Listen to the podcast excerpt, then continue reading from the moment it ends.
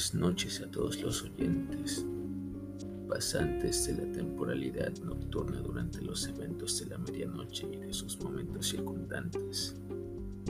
En base a la psique intrapersonal del personaje cuyo cuerpo me permite manifestarme en su universo, me doy el atrevimiento de anunciar por el presente medio el surgimiento de la primera conexión de mi mundo con la humanidad que habita en su planeta jóvenes aficionados a la literatura están preparados para atestiguar la primera aparición de mi obra maestra. Manténganse atentos en el año 2021 del calendario gregoriano, en su versión contemporánea. La fantasía habrá alcanzado a su realidad.